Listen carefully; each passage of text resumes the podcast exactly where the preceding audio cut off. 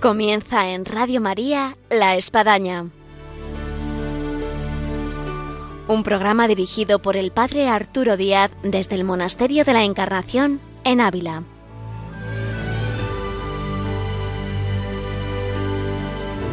Buenos días, les habla el Padre Arturo Díaz, bienvenidos a La Espadaña. Hoy, como todo último viernes de mes, tenemos con nosotros Vida y Obra de Santa Teresa con María Ángeles Álvarez. Entrados en este tiempo ya de verano, pues vamos a caminar con Santa Teresa, pero por tierras un poco frías y además en el tiempo que ya fue enero, que va a ser su fundación en Burgos, en la cual ya nos encontramos a las puertas. Así que pongámonos digamos de alguna forma, la mochila, las zapatillas y encaminémonos con Santa Teresa a esa fundación en Burgos. Bienvenidos a la Espadaña. Buenos días, María Ángeles. Buenos días, un saludo para todos. Una vez más con María Ángeles Álvarez aquí en Video Obra Santa Teresa en la Espadaña.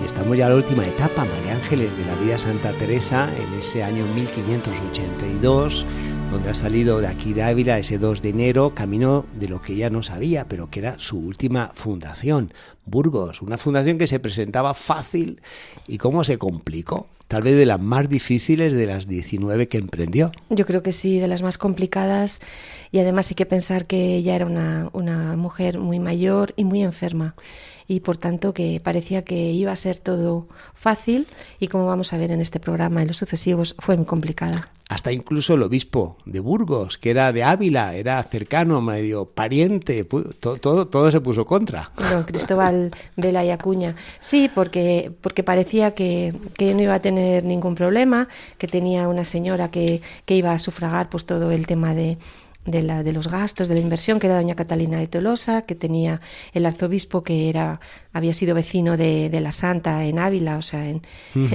eh, y por tanto se conocían y en fin, que la Santa eh, pues no pidió ninguna, ninguna autorización ni ningún permiso por anticipado, sino que directamente se lanzó. Eh, como vamos a ver, el, el, el, propio padre Gracián pues la recriminó también este, esta manera de proceder sin haber confirmado que, que, iba a haber, que no iba a haber problema con las licencias. Y luego las hubo y se montó sus R's el obispo diciendo, bueno, como esta monja se ha venido aquí sin haberme avisado previamente, ¿no? Sí, sí. Y yo no he dado ninguna autorización y no la voy a dar. Y bueno, ahí la pobre Santa Teresa en la espera a ver si el obispo por fin concede la autorización. Como vamos a ver, realmente fue un momento muy, muy, muy difícil, ¿no? De una santa que, que llegaba, según nos cuentan, pues de largas, de largas horas eh, eh, en carretas, eh, que también ella montando en mula, sabemos que, que, ella montaba muy bien en mula y mucho mejor que el padre Gracián, que se cayó varias veces. Sí, sí, tenemos, tenemos testimonios. eh, aunque en este último viaje pues no podía ir en, en mula porque estaba muy, muy enferma, tenía la garganta con sangre y tenía trabada la lengua. Es increíble cómo el cuerpo de Santa Teresa se estaba acabando pero cómo su alma no envejecía en absoluto, ¿no? Y cómo tenía un equilibrio personal asombroso, ¿no? Algo que para todos los que la leemos y la seguimos, pues no deja de ser algo que nos conmueve profundamente, ¿no? El espíritu, como vamos a ver, interior de la santa, pues estaba lleno de vida y lleno de esperanza. Al llegar a Burgos, pues llovía a mares y las calles pues iban realmente como, como ríos. Nos cuentan que se detuvieron en la iglesia del crucifijo para venerarlo, que estaba en el convento de los agustinos. Allí se veneraba un crucifijo y los sacerdotes pues tocaban los miembros de, Jesucristo con gran veneración y decían que los caballos que los cabellos le crecían y también las uñas, en fin, era un sitio de mucha mucha devoción y bueno pues es, todo esto pues lo, lo, lo, sobre todo las monjas lo oyeron con, con gran admiración no y luego llamaron a, mandaron a llamar a doña Catalina de Tolosa para que las fuera a recoger al atardecer. Eh, doña Catalina vivía a la otra parte de la ciudad, cerca de la parroquia de San Gil y del Castillo, que era la zona más importante de la, de la ciudad.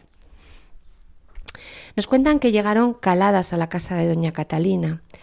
Y, dice Ana de San Bartolomé, eh, refiriéndose a, a Santa Teresa, hízole tanto mal que esa misma noche le dio un vaído y tan recio vómito que como llevaba la garganta enconada, se le hizo en ella una gran llaga que escupió sangre.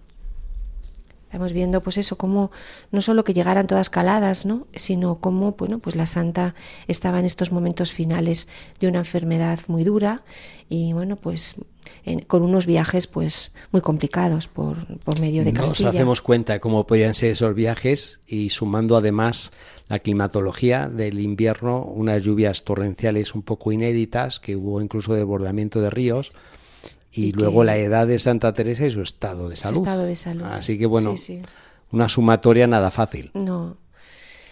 Eh, era Burgos en este momento pues la ciudad más ilustre de Castilla, vamos un poco a recordar lo que era, ¿no? Sí. Por sus calles había pasado el, el Cid campeador, eh, tenía mercado, alóndiga y una multitud de viajeros y eh, pues estaba toda rodeada de murallas y en lo alto estaba el castillo con un doble murallón Tenía trece parroquias y monasterios, como el Real de las Huelgas, la Cartuja de Miraflores, la Abadía de San, Juan, eh, San Juan de Cardeña, los conventos de San Pablo, bueno, y muchísimos otros más.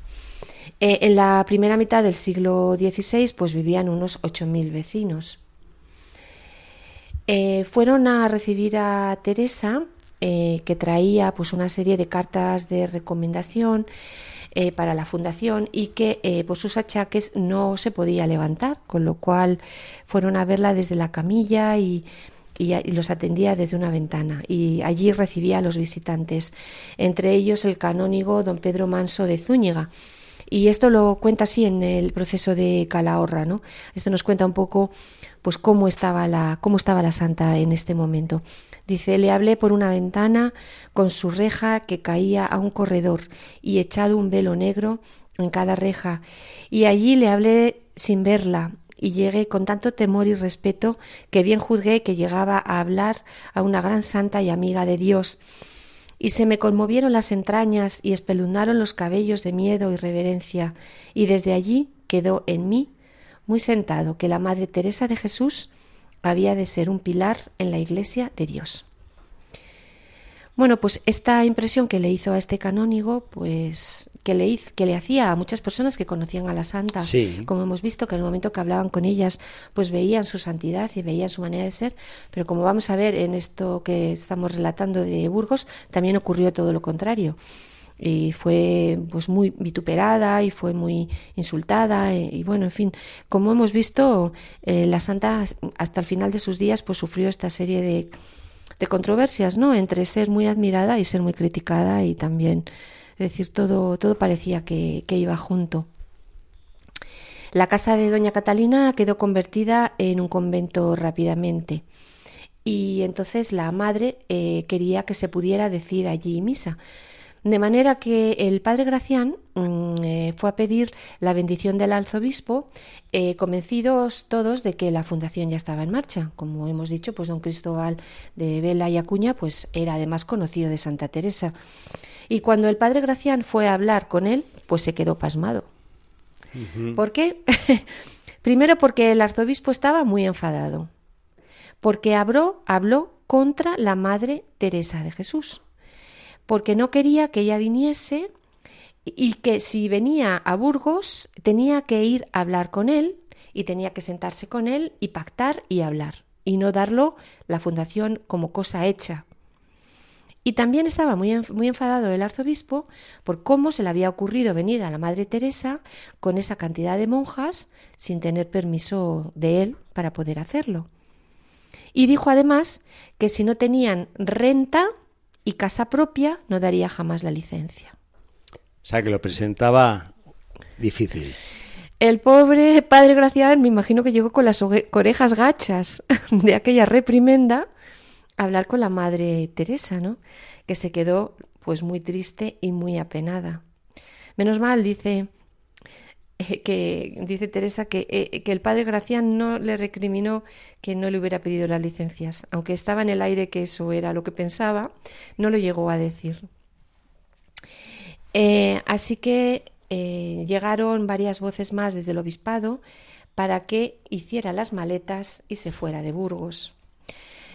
Como quien llegara en ave y bueno, pues me cojo el ave del día siguiente y me regreso, ¿no? Pobre Santa Teresa. No, no, pero incluso el padre Gracián y, los que le rodeaban pensaban que, bueno, que a lo mejor era lo mejor, que se fueran, que, que, prepararan las cosas desde fuera y que luego volvieran. Pero Teresa, que estaba en esta situación de edad y de enfermedad y todo, pues plantó cara a la batalla y dijo, de ninguna manera, yo estoy dispuesta a luchar. Aquí me quedo hasta que nos den la Me voy a quedar a luchar, dijo. Si me tengo que ir, ya miré, pero no voy a hacer las cosas por anticipado. Entonces se quedaron en la casa de doña Catalina, eh, no podían oír misa, eh, solo los días de fiesta en la parroquia. Esto cuenta el, el padre Gracián. Dice, habíamos de andar buscando zapatos y mantos negros que a más les arrastraban, otras iban de mal talle. La gente seglar las murmuraba, no sabiendo muchos que quien fuesen aquellas mujeres tan desalmazadas, los que nos conocían murmuraban, diciendo que era gran liviandad haber traído ocho monjas a fundar en el aire, sin licencia del arzobispo ni fundamento de monasterio. Es decir, que buscaron zapatos para las monjas porque era todo aquello un barrizal. Y entonces con las alpargatas no podían ir andando descalzas. Tuvieron que buscar zapatos en ese momento para poderse mover, porque tenían que salir de su casa para ir a misa. Sí. Eh, eh, la, Madre Teresa estaba en la cama y de allí no podía moverse. Entonces las monjas eh, pues estaban muy tristes. Cuentan las crónicas que no hacían más que llorar y que dejaban mojado el suelo donde se sentaban, de la tristeza tan grande que tenían.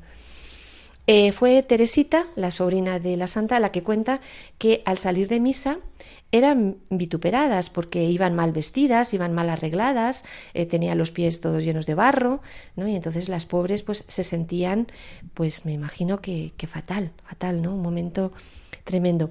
Cuentan las crónicas una cosa que a mí me ha parecido ya como el colmo de todo lo que pasaba en estos días. Es que un día que fue la santa a misa, pasó por un charco y una persona la empujó y se cayó al suelo.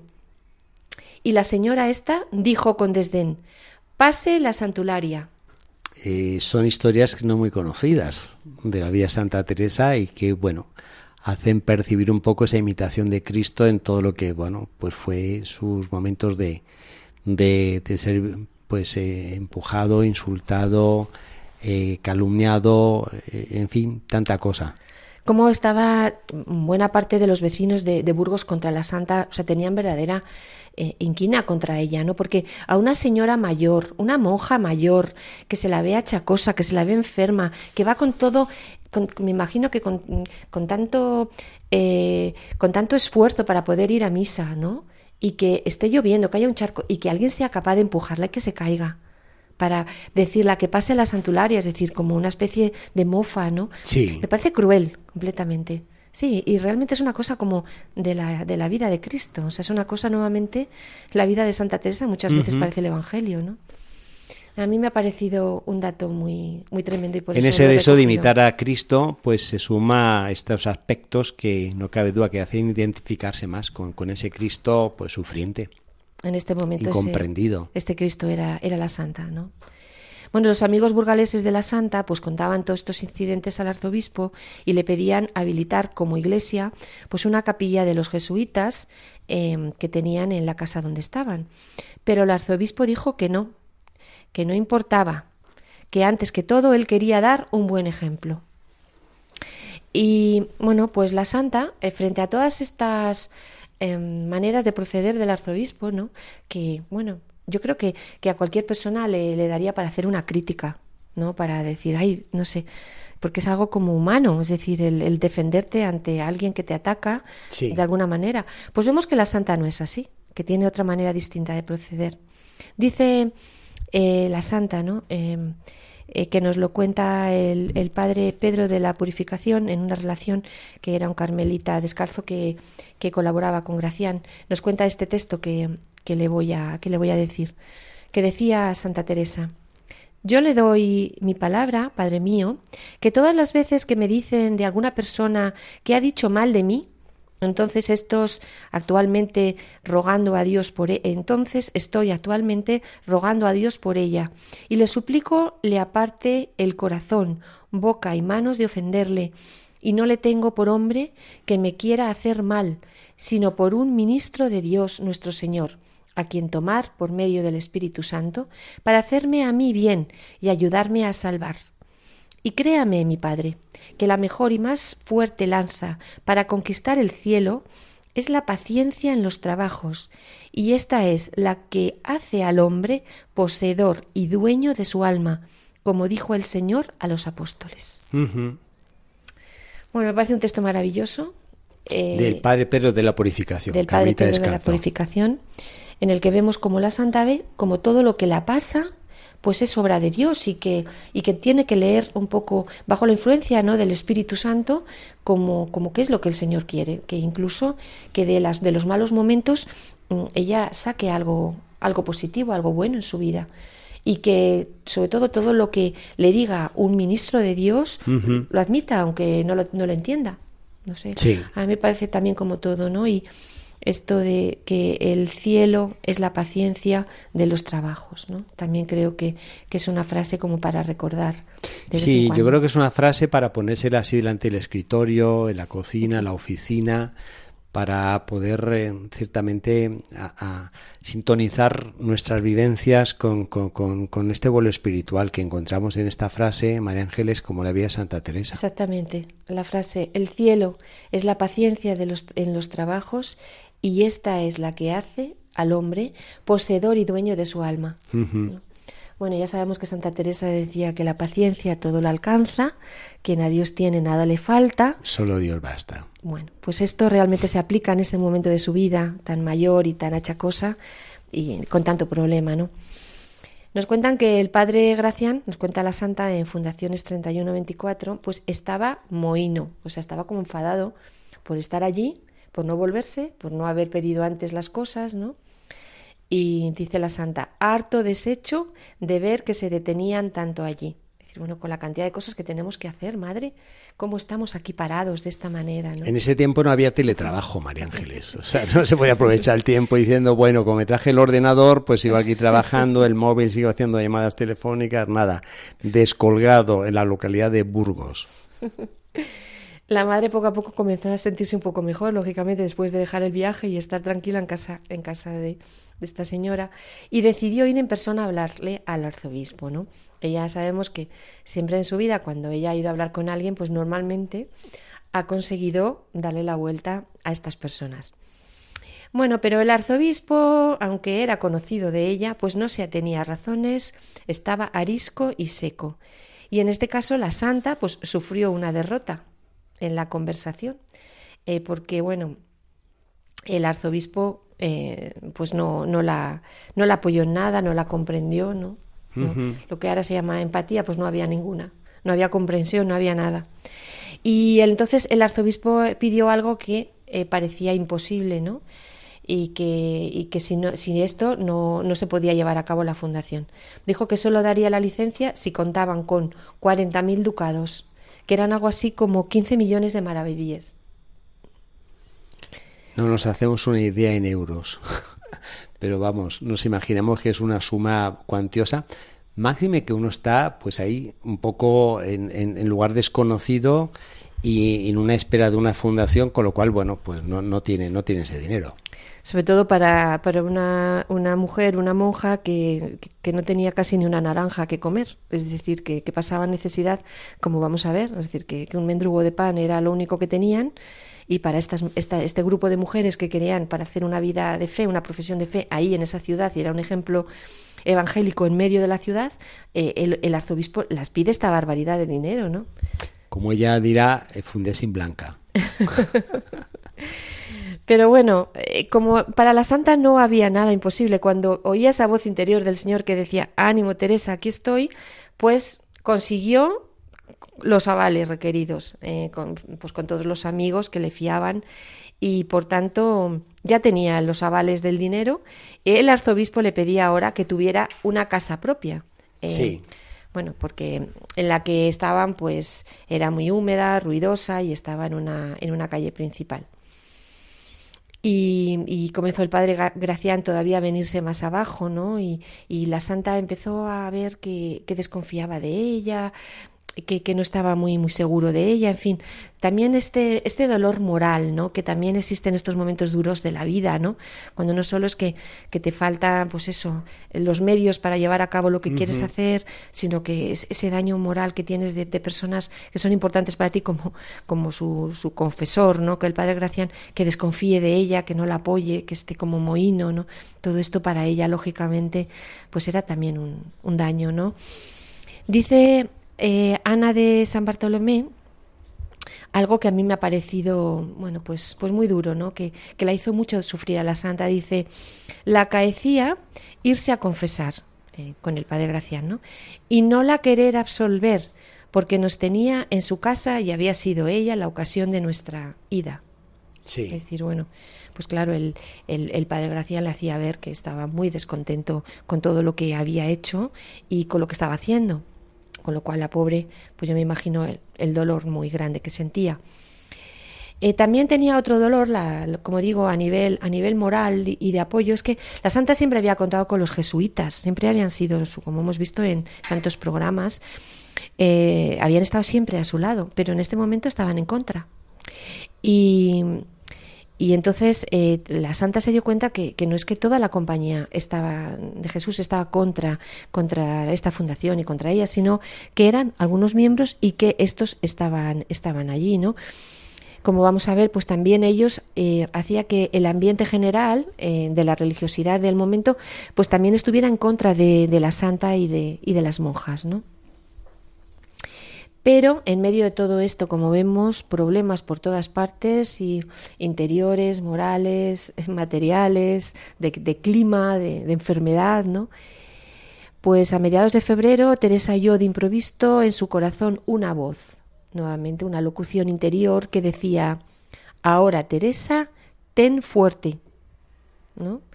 Y bueno, pues con este empuje interior tan, tan fuerte, ¿no? Como si dijéramos este, este empujón eh, que, que, de repente la, la, hacía salir adelante en todas las cosas de la vida, pues, pues que siguió adelante, ¿no? Y consiguió que el, el provincial fuese a predicar la cuaresma y también pues así el padre Gracián pudo marcharse de Burgos eh, porque como vemos él estaba muy incómodo pensando que se estaban demorando mucho allí y que tenía muchas cosas que, que hacer. Sí. En este momento pudieron irse a un hospital, que era el hospital de Bernuy, llamado de la Concepción, eh, donde bueno, les dejaron unas, unas habitaciones, una parte del hospital, y allí pues podían oír misa. Pero ¿Qué más? pues imaginémonos lo que era un hospital en aquella época. Claro. Pues era un sitio. Bueno, cualquier cosa. Pues lleno de malos olores, lleno de enfermos, moribundos, muy poca higiene. Bueno, eh, las monjas se tuvieron que acostumbrar a vivir con, gritos, lloros, con, con, como vamos a ver, la santa les dio a todas ellas unas lecciones de vida. Y también, bueno, pues encontró que, que, estos aposentos estaban alquilados a una, una, dueña, una señora de allí, que era muy quisquillosa y que iba ya desconfiando de las monjas. Y luego cada día que las conocía las monjas desconfiaba más de ellas. De manera que empezó a clavetear las puertas por dentro para que las monjas no pudieran moverse por el hospital. Y además levantó los recelos de los cofrades, em, que, bueno, que empezaron a verlas como usurpadoras y por tanto se empezaron a, enfrentar a ellas en el momento, en el momento que, que las iban. ¿no? En fin, como vemos, era tremendo. Ellas tenían simplemente dos habitaciones eh, y una cocina en lo alto a tejabana, es decir, que si llovía se calaban y si nevaba se calaban y si hacía mucho calor pues también sufrían, ¿no? Como sabemos, este tipo de tejado eh, tan endeble. Y tenían una tribuna pequeña desde donde podían oír misa, ¿no? Eh, bueno, en el hospital, doña Catalina mm, las ayudaba todos los días, las daba de comer y las llevaba todo lo que podían necesitar, ¿no? Y atravesaba la ciudad de un lado a otro para poderlas socorrer, ¿no? Y como digo, bueno, pues, pues era un sitio lleno de fluvios, de malos olores y bueno. Mm, Teresa lo vivía todo de manera increíble y, y daba un giro completo a la situación, ¿no? Eh, dijo, oh Señor mío, ¿y qué cama tan regalada es esta, estando vos en la cruz? Es decir, bueno, viendo como sí, sus dolores y lo mal que estaban en, esta, en este hospital era muchísimo mejor que lo que había pasado Jesucristo en, en su pasión, ¿no? Y, bueno, mm, bueno, como vamos a ver en, programas sucesivos, programa. Eh, cómo la Santa ayudaba a los enfermos, cómo bajaba con toda su dificultad a acompañarles, cómo les consolaba, cómo incluso les regalaba pues algo que tenía, una naranja, un trozo de pan, y simplemente el acompañarles, ¿no? Y como este ejemplo de la santa, podemos decir que fue como una especie de inyección de energía que necesitaban las hermanas para seguir adelante en medio de esta fundación tan complicada. Eh, un gran precio esta fundación. Sí, la verdad. María Ángeles, llegamos al final de este programa el día de hoy y no nos podemos ir sin algún consejo Ahora que ya estamos tocando todo este tiempo de verano, de vacaciones, de lo que supone quizás ir a estos lugares teresianos como es Burgos, no digamos ya donde estamos en Ávila, con lo que es la Encarnación, con lo que es San José, con lo que es Duruelo, en fin, ¿qué recomendaciones dejas a nuestros oyentes? Bueno, además de, de seguir leyendo los libros de Santa Teresa, ¿no? Bueno, pues yo creo que también hay muchas cosas que, hemos ido diciendo en tantos programas que llevamos, ¿no? 300. Que yo creo que son como, como pequeños lemas, pequeñas frases, pequeñas ideas y pensamientos que podemos volver a, retomarlos cuando entremos en estos sitios teresianos y sentarnos y decir, como hemos dicho hoy en el programa, la paciencia todo lo alcanza quien a Dios tiene nada le falta. Entonces, estas pequeñas píldoras que, hemos ido diciendo en programa tras programa, yo creo que, son como exactamente como píldoras del alma, ¿no? que nos ayudan a, caminar en el camino de la fe y en el camino de la vida, y que perfectamente en estos días de verano podemos volver a, retomarlas. Muy bien, pues nos vamos con esa invitación, María Ángeles. ¿eh?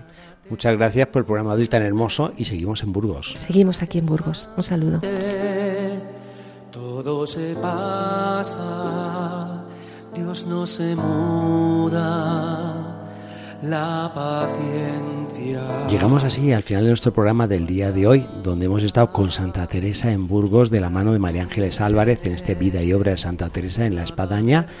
Y seguiremos el próximo programa de Vida y Obra a final del el último viernes del mes de julio para culminar esta última fundación de Santa Teresa. Hasta entonces, Dios mediante, y no dejen de aprovechar este tiempo de verano para leer a Santa Teresa o acercarse a esos lugares teresianos.